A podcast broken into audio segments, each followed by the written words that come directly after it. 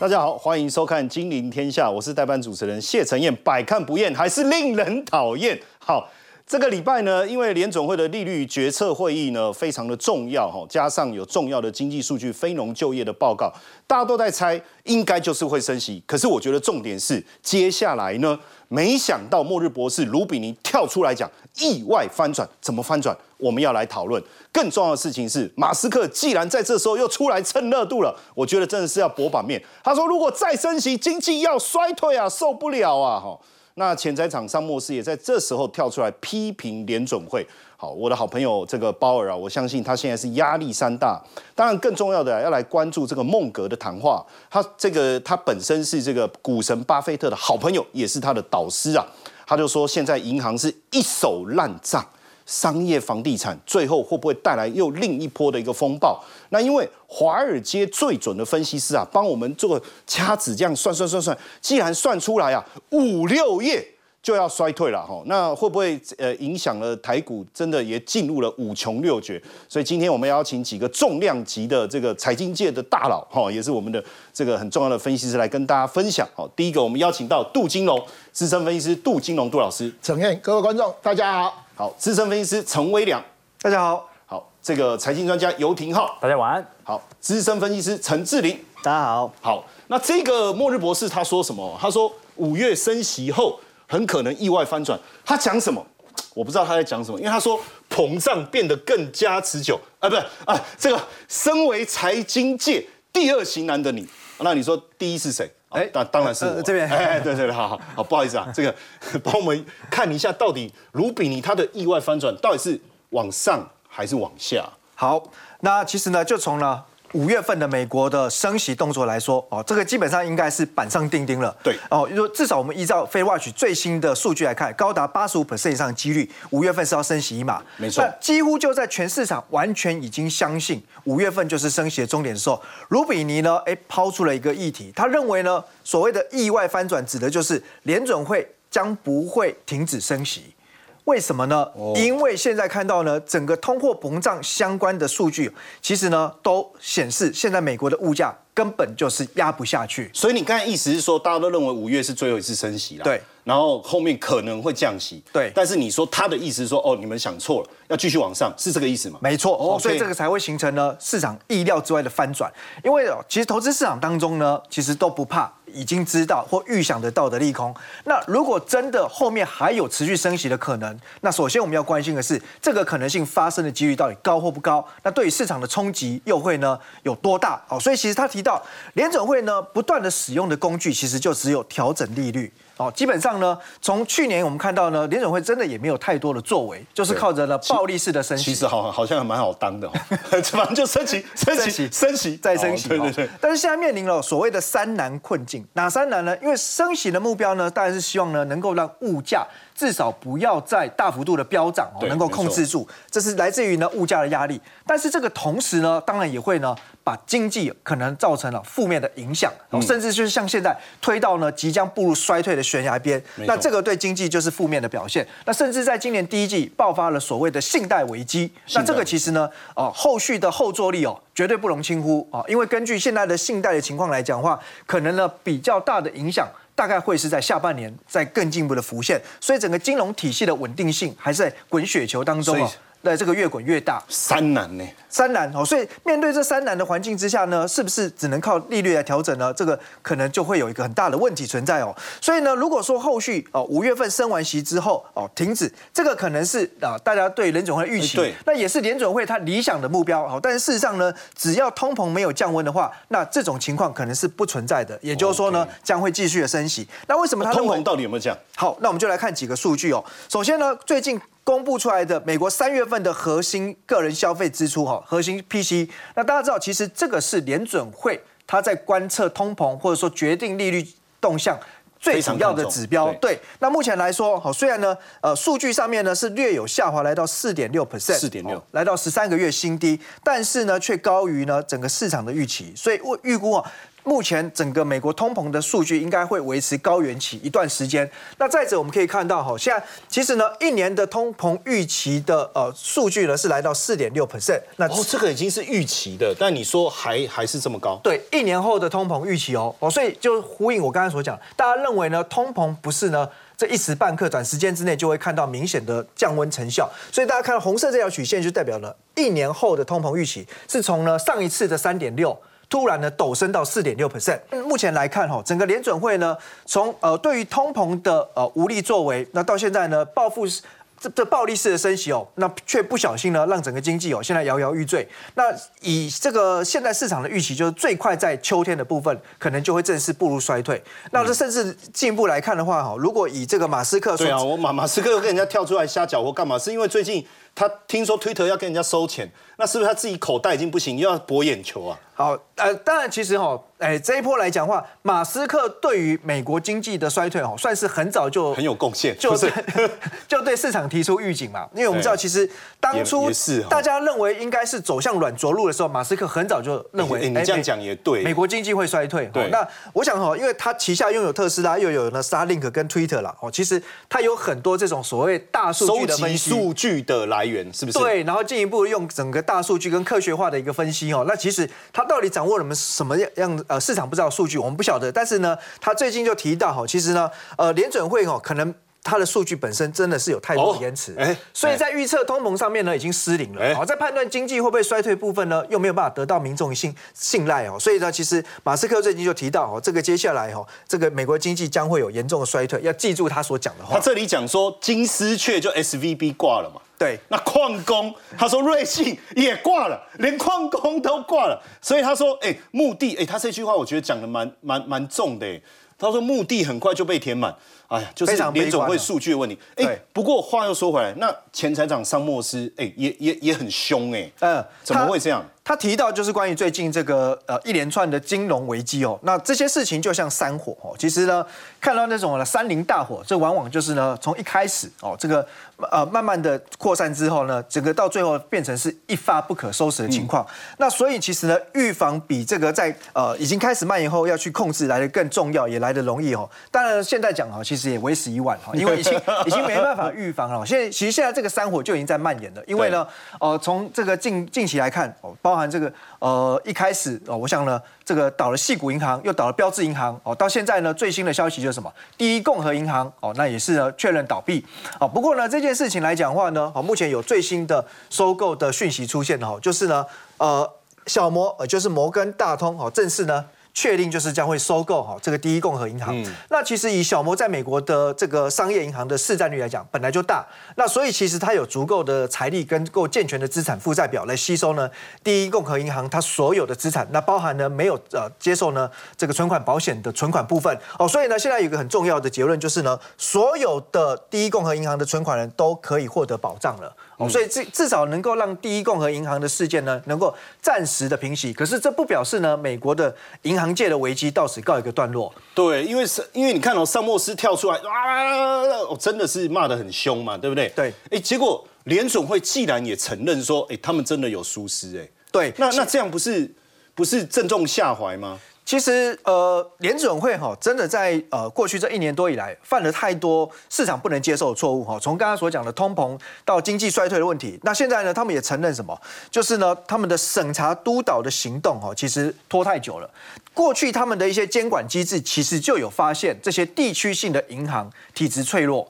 哦，那甚至呢，可能有这个大量的投资美国的政府公债，可是呢，却没有进一步的管制措施，导致现在这个事情东窗东方呃这个东窗东窗事发之后呢，哦，那的确呢，变成是一连串的骨牌效应。那未来呢，才会开始哦，进一步的重新去审查，那对各个银行业或金融业呢去做压力测试，还有呢，提高流动性的要求。那这个部分一定会会给金融市场带来更大的压力嘛？它对看起来是好消息，可是这个好消息。发展的过程中，银行业的股价应该会受到一些影响，而且现在又还有这个影子银行的问题。二零零八到零九年金融海啸会引爆的一个问题，因为当时呢，其实影子银行呢也投资了很多哦这个不动产抵押债之后，然后衍生出呢债务的危机哦，所以其实这这一波政府所发行的债券哈，因为受到升息的冲击，大幅度的跌价，那其实不是只有呢现在浮上台面的这些地区性的小银行出了问题，那其实这些影子银行哦它。不仅影响到自己的获利能力、财务结构，而且他们可能呢进一步也包装发行很多衍生性商品，所以就会让整个事件呢如同滚雪球一般的滚下去。那后续来讲的话，我想呃这一波的事件，也许在第一共和银行被接管之后，可能会暂时呢又得到一个喘息的空间哦。可是如果就过往历史的经验来看哦，信贷危机发生以后，它通常影响都不是一季两季哦，至少能够持续呢半年度以上的时间。所以我觉得真正的考验包含银行体系的稳定，还有呢就是经济。是否会在悬崖边正式呢滚下去变成衰退？大概都是在今年的下半年要密切留意的重点。好，刚才魏良讲的非常好，因为他说真正的考验才要开始哦。不过我们就是还是很好奇哦，就是说马斯克这时候怎么跳出来？他到底在干嘛？对不对？他的看法真的很准吗？还有包括孟格在讲商业地产这件事情。其实还是让我们非常的担心哦。那当然，我们这个财经界的第三号型男哦，不好意思，我只能这样一一路往下排了。OK，对对对。那这个马斯克他现在在讲说，联总会这个数据，他是他的目的是要卖数据给联总会吗？还是真的就像他讲的，联总会的数据严重落后？因为联总会他其实在乎的是两项指标，一个是就业率，一个是失业率。失业啊，一或一说错了，一个是就业，一个是通膨。对。那基本上啊，我们可以了解到说，现在通膨。水平还是很高，对，但是失业率水平相对比较低，对啊，所以基本上从他所依循的消息来看的话，应该要继续的升息，因为通膨还很高啊，对啊，但是目前没有大规模失业的情况发生啊，那为什么马斯克会特别发推特？他就认为联准会所依循的这些就业数据其实是太落后了，因为就业数据通常要等到经济衰退已经发生之后，才会有大规模裁员的现象，因为就业市场啊它有比较显著的僵固性啦，也就是说你要把它开除，通常也是年初或者一年前预约，对，它的这个传导效果太慢。他没办法立即传导当前金融情绪的紧张。事实上，他他从去年年底开始哦，就呼吁联总会需要立即降息哦。那到现在，联总会也不愿意降息嘛？对，甚至在下半年，联总会认为二三年不会降息。真的，这个是二零二二年十一月三十号，哎，没错。所以我们不能说他放马后炮，哎，他一直早就讲了，他始终坚持自己的看法。所以现在我们才会了解到，为什么年底的目标利率跟市场还有联总会之间呢有这么大的脱钩。现在市场针对二三年年底的目标利率哦，大概。是介在四点五帕左右，等于是有降息两码到三码的空间哦。好，那随着时间线，联总会一直不愿意松绑这样的态势，它就会造成市场的预期跟联总会的预期当中产生极大的落差，那就有可能怎么样？产生市场科技股的定价错误。哎，我用四点五趴来定今年的科技股，联总会是用五趴来定，那到底科技股现在是比较偏贵还是偏便宜呢？待会我们就来探讨。但我们之所以可以从马斯克所谈的数据当中可以理解，就可以知道，基本上马斯克所看的。是属于领先数据、前瞻指标。我们举个例子，我们以 PNI 来看，PNI 通常它跟股价算是一个同步联动的啦。你看美国制造业 PNI 目前还在一个显著的向下格局，往下走。对，那很多人说，哎，可是有可能会开始主体呀，啊，因为可能中国市场、东亚市场可能慢慢最差的一个季地、最差的一个季度，可能在二三季就会慢慢进入到复苏格局。但是如果我们观察 NFIB 啊，美国中小型银行愿意进，哎，中小型企业愿意扩张的速度，你看到破底了。比零八年、比二零二零年都还来得低哦。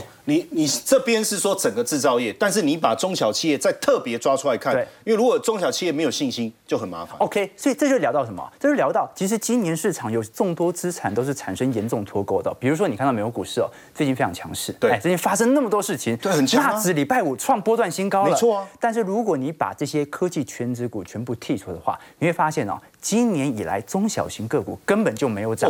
所以这个很重要，就说我把大的股票踢掉，实际上中小型股没错不好的。那中小型股其实才能够领先反映当前市场的这种投机氛围、泡沫氛围嘛，所以我们才可以了解到哦，其实市场上目前偏空氛围很浓厚，但是股价却因为全指股不断在调高当中。我们以现在小摩针对五百位基金投资经理人的观察，来针对今年年底的目标价，你看到哦，预估标普五百在三千五百点的人数啊，有五成四啊。比四千点的两成六，几乎是翻了两倍啊！哎，现在标普五百指数是多少？是四千点呢。对啊。那我们可以了解到，为什么这些投行哦，或者现在机构投资人有如此悲观的看法？今年 EPS 哦，市场最乐观啦，标普百指数啊，最乐观就是赚二百二十四块。两百二十四块。对，那你给他一个中性本益比好了，给他个十八倍哦，十八倍其实不算太便宜了，乘起来是多少？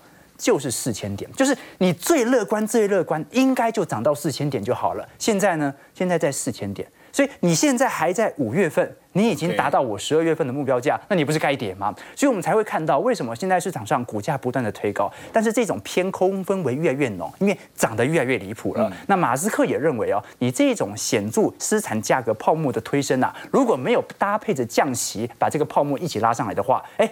这个时候，如果泡沫破灭啊，这个时候所产生的跌幅反而是非常严峻的。嗯那就这个孟格在讲，他说现在银行手上都是一堆烂账。嗯，那这个刚才威廉也讲，这个后面有很多事情要注意。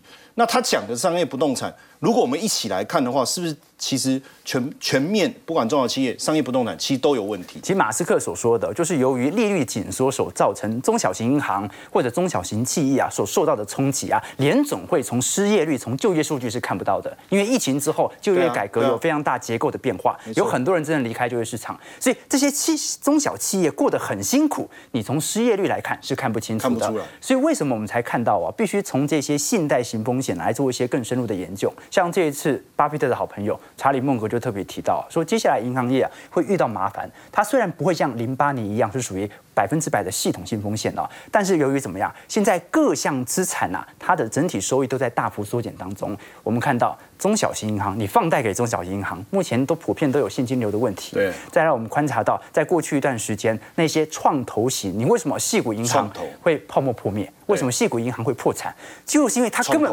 没有创投可以投啊。对啊 IPO 在二零二二年、二零二三年是完全急缩、啊，那他没有投，他只好投什么？投美国公债，对还美国美国美国公债买跌一堆。所以这个就是我们看察观察到的，其实创投已经是泡沫破灭的。对那另外一项目前市场上极度聚焦的是属于商用不动产的问题哦。事实上，我们过去跟投资朋友提过，商用不动产从疫情之后的控制率就不断的推升当中。我们以最近四月份控制率啊，哈对啊，旧金山的商业不动产啊，接近来到三成哦。我们看到在一九年才五趴而已哦。一九年才五趴，然后从疫二零年嘛，对就疫情之后就一直往上升，一直往上升。比如说，我发行一个利率型保单，里头可能就是瑞慈，我可以给予你每年三趴左右的保单的利率。那我预估瑞慈，我做这个商商办的收租可以拿到四趴，中间一趴利我就赚了。就现在。租金收益大幅度的递减你又要去支付这些保护这么高的利率水平，这个时候就容易形成我们看到啊，银行就不一定是现金流的问题哦，它是直接遇到资不抵债的问题。他现在所看到他所发行的产品，他根本就没办法付出这么高的利率水平。所以，我们看到美国各地区的空置率哦，你看 Houston 啊，目前来到两成三，奥斯汀来到两成二哦，那丹佛有一成九啊，像芝加哥一成九，基本上都已经飙到了接近在二零一九年的三倍到四倍以上。那这是一个长趋势哦，结构性改革。所以，接下来我们要观察的重点哦，第一个就是。租金收益的大幅减少，会不会影响到我们看到这些保险公司啊所付出这些固定保护的利息收入？那第二点就是，那如果这么多租金收不回来，那可能商办就会被抛售，会不会违约？会不会违约的问题？那我们目前观察到了，整个美国商用不动产的部分啊，违约率仍然保持一个偏低的水平，但是它一样可能会有时间的传导效果，也就是说它违约，那可能明年才会正式的违约，因为违约都会前面都会有一波宽限期嘛。我们真正可以观察的事情是哦，这种高利率的变化。有没有可能形成美国啊所有利率产品的违约？如果一同都在一个上行水平的话，那大家就要关注了。有没有可能从汽车贷款一路的延续到信用卡贷款，一路的延续到商用不动产贷款，形成全美违约率的上升？这个就是查理孟格所担忧的现象。只是说他认为这个不是一系列大幅度的水平拉升，而是慢慢的传导，慢慢的痛苦。这个就是高利率的传导效果。但是提早的提醒大家是好事啦，因为就你刚才讲，如果商业不动产真的也违约的时候，那应该已经是很严重、很后面的事情。没错那接着接下来这个礼拜有蛮多重要的一个经济数据，怎么观察？帮我们先跟大家好好的提醒一下。刚才讲了这么多，林总会就有个态度嘛，呃，反正就不降息。对那不降息呢，他所看的两个原因啊，我个人认为啊，第一个就是，除非银行再度爆发流动性问题，没爆发。啊，他就肯定不会参与。有爆发，他也不一定停止升息，但他可能会做一些 FDIC 的应急策略。那第二点哦，那就要看联总会最在乎的失业率有没有起来嘛。而本周就是非常重要的景气周哦。我们看到五月一号哦，今天呢，制造业经人采购指数啊，各国四月份的数据就会出来了。先看一下总体经济状况。那五月二号，美国的三月份的职位空缺数就会出来了。这个还蛮重要。我们过去跟投资朋友提过，美国的职位空缺数大概是一千一百万个，美国的失业人口大概是五百万个。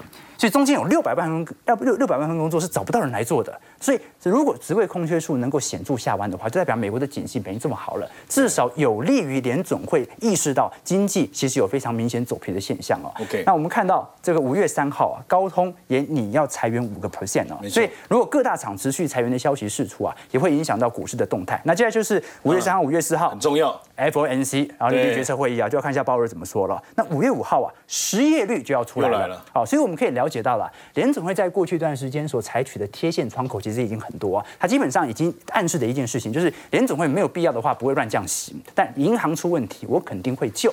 那我们也观察到，高利率已经使得货币型市场基金不断的流入，所以联总会其实某种程度它算是达到抑制通膨的效果，只是核心通膨下行的力度实在太慢。那核心。这个通膨下行力度太慢的原因，就是因为美国的劳动力市场太强劲嘛。你看到目前的需求，整体美国劳动供给减到供减到需求啊，是一个负值啊，说明什么事情啊？市场上是极度缺工的一个情况。我们从美国职位空缺数去除以失业人口啊，大概在一点七倍。好，一个失业者有一点七份工作可以选来做，所以在这种状态底下，我们就可以了解到，其实。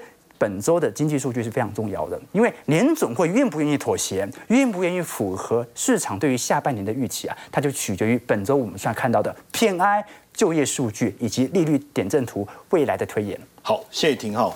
那刚才他讲的这些数据哦，当然还有一件事情我们非常的关注，因为最近呢有这个华尔街最准的分析师呢，他做了一个这个计算哦，这个呢他的掐指一算了哈，那我们要请教一下志玲哦，因为。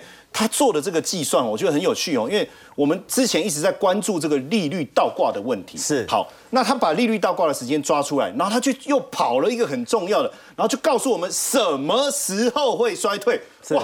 他是预估什么时候？对，他是这个华尔街啊被分析师耽误的算命先。哦哦，对，陈彦哥，他应该挂一个铁板神算。是，陈彦哥，你知道他为什么会被号称为这个华尔街最准分？为什么？他也是在这个时间点上非常厉害，因为他在去年的五月份啊，就跟这个公开媒体讲说，他认为美股会跌到十月十九号。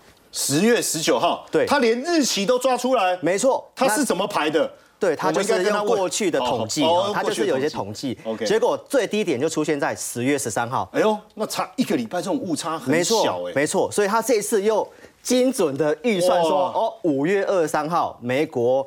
可能即将要做一个衰退，哇！然后我们来看，对，我们来看一下他这个报告哈，就是说他提到这个殖利率倒挂嘛，我们都知道殖利率倒挂通常后面都容易发生经济衰退。对，那这次来讲的话，他用了两个指标，那其中一个也是鲍威尔你的好兄弟 特别关注的，就是三个月跟十年期的这个债券殖利率。对，他提到倒挂之后的六个月，六个月那就会发生经济衰退。那另外一个是我们常常看的这个两年期跟十年期的这个。也是在倒挂的十一个月后，那就会出现这个衰退的事情。所以呢，从去年的这个十一月十二号，三个月跟十年起的倒挂，所以从这个部分去往后推六个月，它计算出来说大概是在四月二三。那这个两年期的话呢，大概就是在去年七月开始倒挂的，所以你加十一个月，他认为就是在五月二三，所以这个日期他就精准的告诉大家。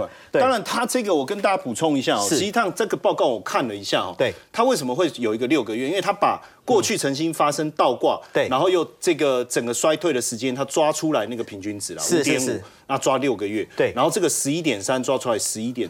三个十一点三，他抓十一个。对对。但是我很好奇，就是因为我自己也，我说，因为既然他是算命师嘛，对不对？啊，不不，他是分析师啊。是是是。那我们就很认真的算了一下。对。哎，结果我发现说，哎，奇怪，十一月二十二号开始算的话，对，六个月其实是五月二十三呢。是。然后七月开始啊，十一个月是六月二十三呢。对。啊，不过因为他是最准的分析师，我也不能说什么。没有。但是 但是整体讲起来是。这样抓起来，应该还是五六月，真的就有可能进入这个衰退的问题。对，相去不远啊，所以我们这个节目非常严谨哦。陈对彦哥还特别帮大家把关，就是五月二三的意思啦。对啊对那我们来看一下，其实这是毕竟是统计数据嘛，那我们还是来看一下这个美国相关重要的这个 GDP。没错它的这个 GDP 的百分之七十是来自于这个消费的部分消费，所以其实也有这样的一个讯号哦。那我们要做消费的话，其实口袋要有钱嘛。但我们这边有些新的统计数据发现啊，美国这个比较低收入的这个族群，因为过去来讲的话，不是因为疫情都关在家里不能消费，然后拜登政府对，那拜登政府又发发发这个支票，所以就是有这个超额储蓄，所以最近一段时间我们节目都提醒大家说，哎，这个美国经济要衰退啦，但是呢，可是相关出来的经济数据好像又对。没那么差，其实是因为超额储蓄在支撑。但是低收入户的这个族群啊，其实呢，这边统计资料已经显示，在今年的一月份，超额储蓄他们已经用完了。哇，你突破盲肠哎！你说哦，大家还有钱可以消费，是不是因为经济好，是因为储蓄对还没用完？可是现在储蓄已经有一个族群已经开始耗尽了。没错，而且呢，其实美国也有贫富差距，最没有钱的其实储蓄已经耗尽了，那有钱的呢，他大概可以撑到明年七月。明年七月，对所以这代表说，未来这一年是美国经济非常关键的一个时刻哦。所以这个也反映在这个消费的一个进口。为什么要看进口呢？因为我们这跟我们台湾有关系。我们台湾主要是出口一些科技品到这个美国去嘛，所以这边也有个最新的数据显示啊，这个美国消费品的进口。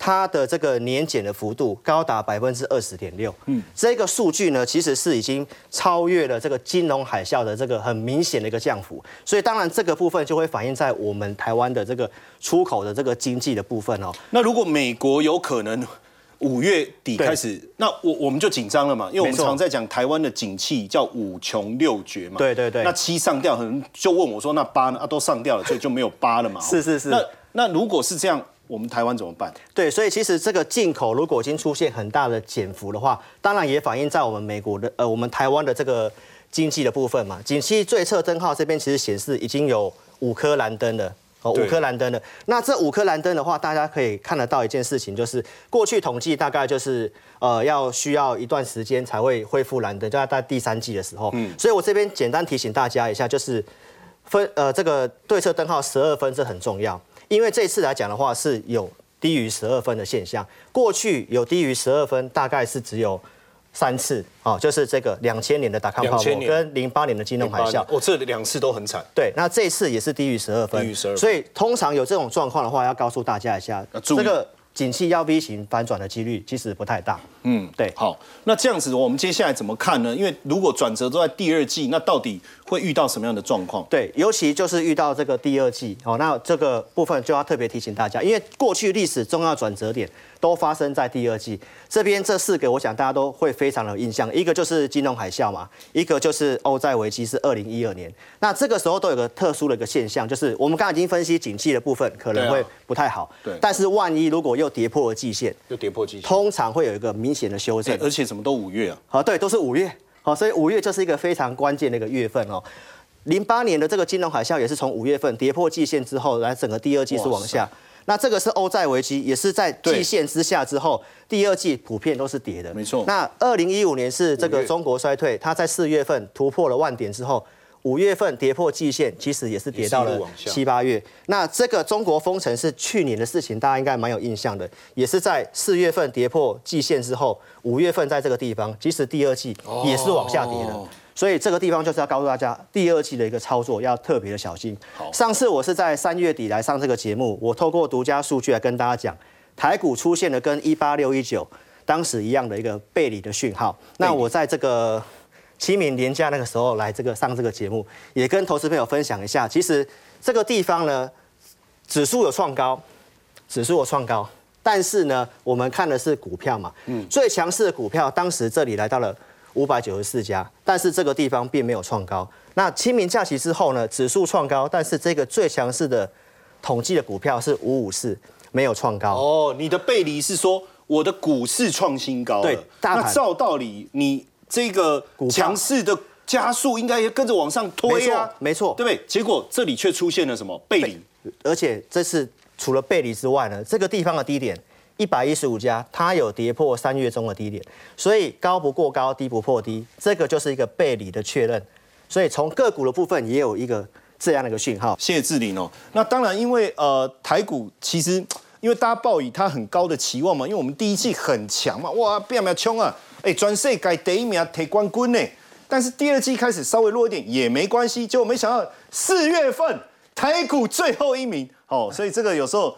这个叫做呃呃天才，没想到也会垫底啊！哈，那我们接下来要请这个请教杜老师哦。那台股到底，因为刚才这样听起来，美国有他自己的问题要处理，然后现在都是又进入大家最害怕的五穷六绝哇！那你有什么 paper 吗？教我们观察。其实台股二 Q 以前的统计资料就相对比较弱势了啊，因为我大概六十一年统计资料一 Q 我们大概平均涨八趴，那我们呃今年的一 Q 是涨十二趴，十二趴。那二 Q 以前统计资料是涨三趴，涨三趴，总是比二 Q 的八趴少嘛。就说第二季还是有比还是有涨，涨，但是力道变小，小，这个是本来感受就没有那么好啊。而且二 Q 里面涨得少的话，它是四五六。里面最差的一个月就是五月份哦，哈，是五，OK，哎，是我们的统计资料里面最差最差的。啊，所以我们知道我们一 Q 涨十二趴嘛，现在四月份是跌一点八，啊，一点八二的话，最主要是我们电子股跌了差不多诶四五趴左右哈，那尤其台积电跌五趴嘛，那我们的诶美国的一个汇办是跌七趴嘛，所以台相对我们台股。现在在那个我们那个末端班，也是因为我们电子股的呃比重有五十二趴左右。那杜老师，我问你，那四月份我们末段班，对，五月有没有机会？会不会继续真的又往下走？呃，理论上大家看啊，那个陈哥，你看这一条哈，对，我们那个这个这个。这一波上来的第一波、第二波、第三波嘛哈，这边有一个一五一五的，呃呃一五一五十二月一号，这边我们有一个一五一六，好，一五一六。啊，这阿往右这个叫 X 线，我们这一次回了六百多点，回到一五二八四，有没有？对，就是这个，这个杜老师的意思是说，这是一个顶点，对，然后它回撤。这个低点，那所以你你说这一条其实就很重要的 X 线，对，神秘的线，这条线，因为它上面出的基线完以后，这底下有一个连线嘛，哈，大概一万四千九百多点，那我们这一次跌破基线完又弹上来，虽然说，哎，这两这三天小涨小涨，昨，呃，那个礼拜五，呃，台积电有大上，涨的比较多，那理论上，如果说台积电没有涨上去的话，它这边撑不住，再破这一条线，那我们就认为我们一直在讲的话，这边是 A 坡嘛，哈，有没有？这边 B 坡，是不是我们要进入 C 坡的整理？那陈陈燕，你看一下，这一条有一条，嗯，上升趋势线，上升线已经跌破了，好，除了季线跌破完以后，上升支撑线已经跌破了。哇，所以杜老师，你意思说上升趋势已经破了？对对。所以现在大家没有信心，但是接下来这一条 X 线，我们再一次画出来，这一条你觉得很重要？哎，对，理论上如果台积电没有撑住的话，这一条线再破的话，我们就进正式进入我们讲的西坡的一个修正。哇，就变成 A B C。那那我应该画到哪里？哎，我们以后节目我们再讲。今 天先不要画就对了。对对对。哦，就如果真的破，我们我们再邀请杜老师，我们再。哦哦好，OK，好，那接下来怎么看呢？呃，我们诶五月四月份过了嘛，哈，大家看一下有几个资料，外资，因为我们知道一月份外资买了两千多亿嘛，那我们四月份卖了五百多亿哈，所以外资的持股比重现在有降下来，有有降了一个。诶，大概剩下一千七百多亿哈，这是外资卖持股哈。另外还有一个比较更严重的一个东西，董监持股。哦，我们二月份董监持股十七点零二，有没有？三月份已经十六点五，降了零点五趴哈。那我们四月份的话，每天董监是不是申报申报？我把它加总，它大概有一百多万张，好，乘以六十四块，呃，六十四块的话，大概换算金额是八百九十三亿，将近九百亿。八百九十三亿台币嘛？对对，台币。那这个数字多还是少？一月份五十几亿，一月份五十，二月份五十几，也五十几。三月份比较高，一百九十三。哇，那它等于一个月卖远超过一二三加总一百九十三，这三个加起来还是差很多哎。对，而且比这个哈多了三倍都走。对啊，那这样的话，我们大概四月份董监持股比重一定会下降，因为它是在五月二十号才会公布嘛。所以来讲的话，你会看到，哎，这个万六以上。大股东卖申报转让要卖，另外还有有可能是五月份要缴税嘛哈。另外还有一个东西，呃，我们的寿险公司，寿险寿险公司我们知道，加去年卖了八千多亿嘛哈。那一二月份那个报纸有报，大概买了五百亿回来哈。可是三四月份理论上它也应该是在卖的东西。好，那所以我们继续往下看哦，那。如果是这样的话，除了这些筹码的追踪之外，那更重要。你刚才有提到台积电，对台积电的话，我们知道哈，它五零四这边破了嘛，有没有？目前做反弹到五八九哈。那我认为大盘如果要下跌的话，台积电大概每二十块、二十块哈，来回往下去做一个呃来回的一个操盘。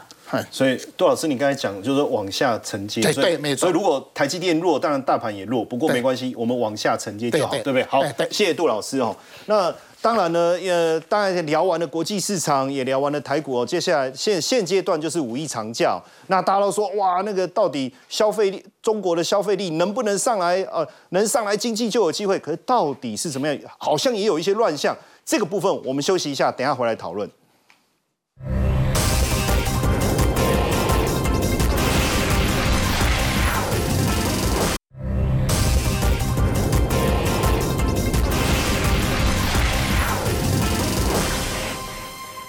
这一次五一长假的消费力啊，全球都在关注啊，因为如果消费力能上来，或许中国的经济真的有机会回升。可是真的有这么强吗？因为我们最近观察到华为在中美贸易制裁、科技制裁的情况下，基本上这个王者已经被打趴了。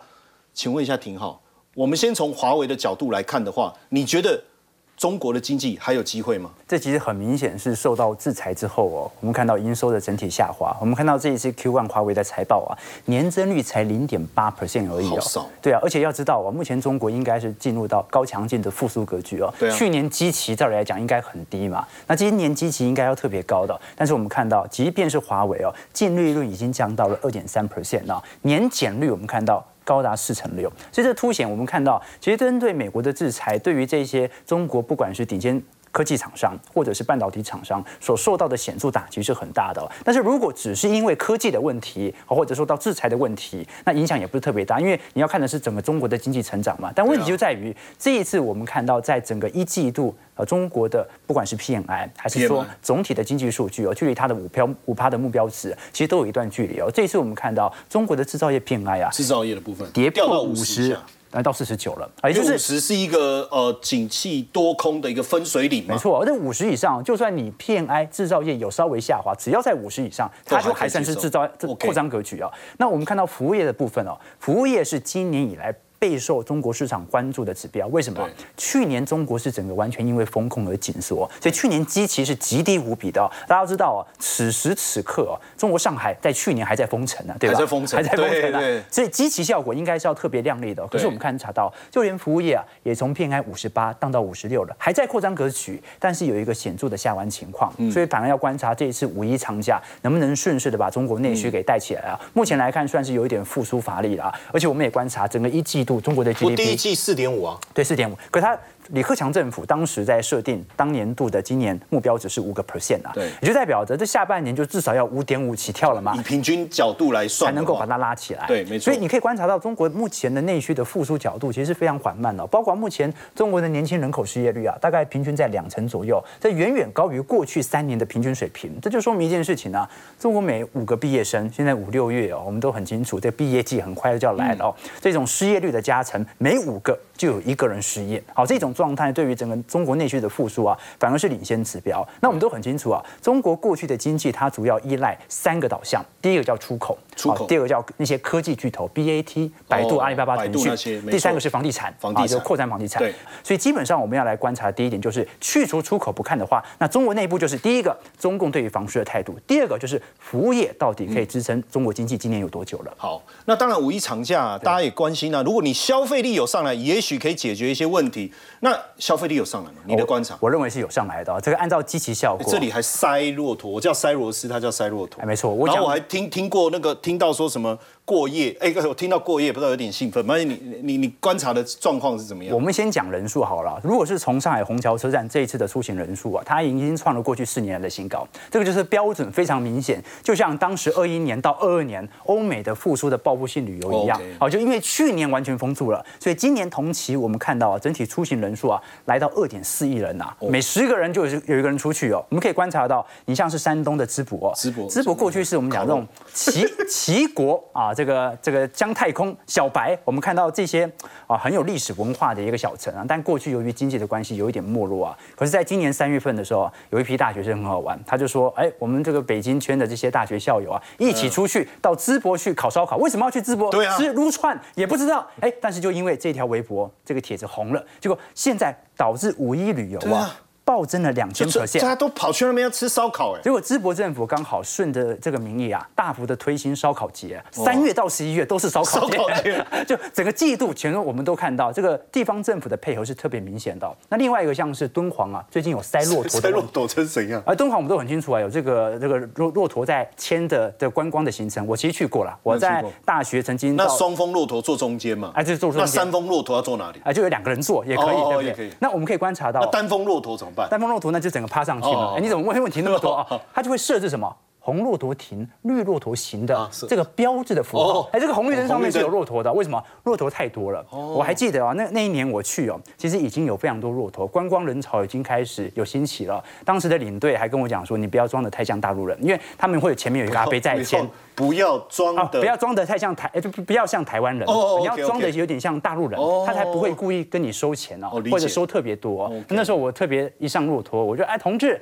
同志，道地的甘肃人啊，因为甘肃，甘肃道。地的甘肃人呐，啊，那你算便宜一点吧。啊，那阿贝一看我就说你台湾人嘛，我说你怎么知道？他说我们是说地道，不是道地，所以马上就抓到了，该付的要付啊。那这一次不管像黄山，厕所是睡满游客的，这么严重啊？就晚上啊，还是一堆人要上山，所以很多人呢，他下不了山，干脆就把厕所给睡了。迪士尼呢，啊，你们知道上海迪士尼啊，挤到鞋子掉了。啊，结果。这双是 Nike 的，哎，对，看起来是，然后跟你那双蛮像的。成都的部分呢，我们看到躺椅型的房型哦，哎，被订满了。躺椅型，也就是这个房间里面是没有床的啊，它只有躺椅，结果也被订光了。天哪！所以我们可以观察到一个现象，就中国本轮的报复性旅游应该是能够拖住本轮的经济增长，但问题在于什么？问题在于，如果我们观察中国的城镇的居民的调查来做表述，你会发现哦，基本上大部分都有复苏，但是唯一的问题是黄色线，也就是就业感受的部分并没有大幅的飞。大家觉得该回来都已经回来，但问题是整个就业市场真的有因为制造业复苏有好转吗？为什么内需归内需，但是有大批的就业人口，它是这个完全取决于就业导向，我们讲的出口导向的，所以未来的景气为何，其实跟中国的复苏角度，它其实是息息相关的。好，当然呃五一之后的一个状况，我们在持续帮大家追踪哦。现在大家也非常讶异哦，就是这个。呃，这个大厂，这个最大的这个这个呃购物的平台啊，叫沃尔玛，它竟然要整个转向啊，用电子标签，这会不会再带动电子纸未来长期的一个发展？这个点我们非常好奇。我们休息以后一起来讨论。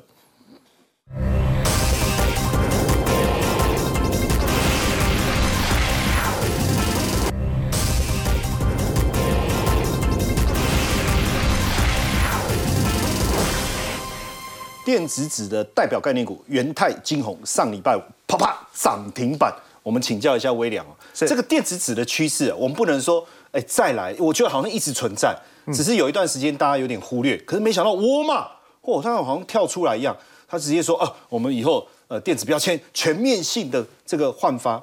哎，那这样一搞下去，整个电子纸是不是会持续强很长一段时间？好，我们先来看一个呢，对电子纸可以说是哦，这个哦划时代革命的事件，因为呢，沃尔玛是全球最大的零售商。在全世界，它有超过一万个据点，一万个。那光是在美国就有超过四千个据点，所以美国就四千呢。每一家 Walmart，，你想想看，这里面有上万个产品，甚至可以多到五五六万种产品。那未来呢？这个所谓的传统的纸标签要改成电子货架标签。OK。所以这个消息呢，就带动全球最大的电子货架标签的制造商，它的股价呢，在上周一度哈。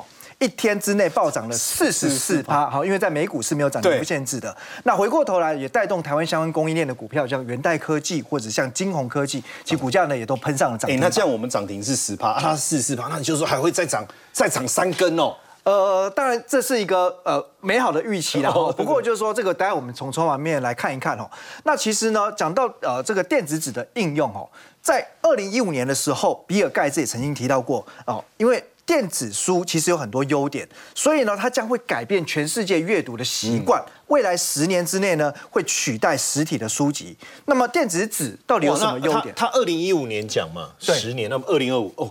啊，不就这这最现在的吗？看起来还没有完全取代传统的这个书籍啊。不过我觉得。这个替换的效应的确是正在发酵，而且是在加速当中。因为电子纸有几个优点，第一个它可以弯曲，你可以看到这个画面，而且呢它非常轻薄，所以适合携带，拿来做电子书，哎，大家放在背包里面不会觉得重，而且呢它能够呢保护眼睛，那它的一个可视的广角哦又非常宽。那再来还有一个很重要的功能就是双稳态，也就是说呢，当画面它是持续显示的时候，它不会消失，这个比较方便我们在做整整个所谓电子书的阅读否则你看，如果你用变平平板在看一些资讯的时候，哎，这个每隔几秒你可能要点一下。还有呢，如果你没有翻页的时候，电子书它是不会耗电的，所以可以用在呢，包含像呃汽车啦，或者说像建筑物外观。那当然最重要就是用在呢现在期待的电子货架标签。那相关的股票部分，我们可以看到元泰呢过去一周呃主力大户的买超其实明显的增加，突破了一点四万张。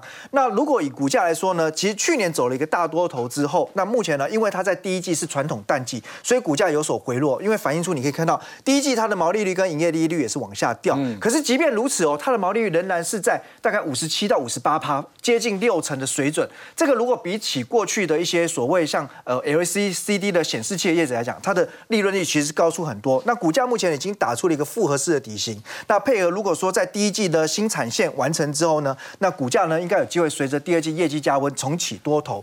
那另外可以看到像三一四一金红哦，那金红来讲话呢，算是呢空头格局之后，那开始在。这里尝试做打底，那毕竟底也打得蛮漂亮。它的呃相关的营业比重上面来讲的话，受到消费型电子产品的影响还是比较重的，所以我觉得相关的供应链来讲的话，国内还是以元泰为投资跟观察的首选。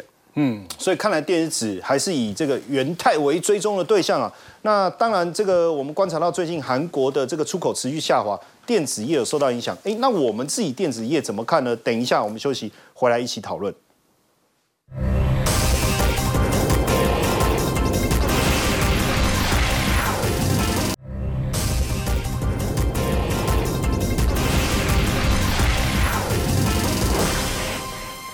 好想赢韩国啊！啊不，我们已经赢了。为什么？最近这个南韩呢，四月出口年减十四点二，连续七个月下降，半导体出口下降四十一趴。哎，这个部分，这个志玲它给南韩带来的压力啊，到底发生什么样的一个情况？那对我们会不会也产生影响？是因为我们台湾的这个半导体的结构跟这个。南韩非常的相近。那其实呢，这个 IDC 的调查来讲的话，这个智慧型手机啊，它是半导体里面一个最大的一个成分的比重。那其实它也是连续七季的衰退，跟这个南韩基本上是一模一样。所以我们刚刚已经提到五穷六绝嘛，第二季可能。暂时性不要做电子股比较好。那这边来讲的话，我们觉得第二季的一个操作策略呢，可以选择属于一个比较稳健的，好像政策相关的股票。最近我们的台湾的这个电力不太够，哦，备转容量其实不太够，所以政府呢去跟这个民间的电厂去去买电，嗯，结果你知道吗？我们政府卖电给这个民众是一度电三块钱，一度，结果他花了十四块去跟民间的电厂买电，很缺哦，对，很缺。所以这代表说我们要去找一些不受景气干扰的，然后这个收入进来是非常。稳健的，那像这个安吉的部分，它就是有这个电厂有这个收入，那这个深威能源其实也都是会有一些固定电厂的收入，所以在第二季呃景气可能会衰退状况之下的话，我们操作可能就是选择这些诶有固定收入进来的。那安呃这三档股票跟大家简单讲一下，像这个安吉的部分，它有些高成本的这个订单，其实在去年已经消化完毕了。那现在的股股票市场呢，台股是跌破季线，这三档股票其实都是在季线之上。好，都是在季线之上。那这个电厂的部分，安吉后面都会有些收入进来，所以股价创高之后，这量缩后面有这个机会表现。那再来就是这个康舒的部分，康舒它有收购了这家瑞士的 ABB 的这家 Power 这家的相关的公司。那这家公司在当地是一个非常指标的大厂，所以合并之后后面的一个收入也会非常的不错。那再来就是深威，深威是这个正威的相关的子公司，最近碳权也很夯，它也有受惠到这个碳权的部分。那这边特别要注意。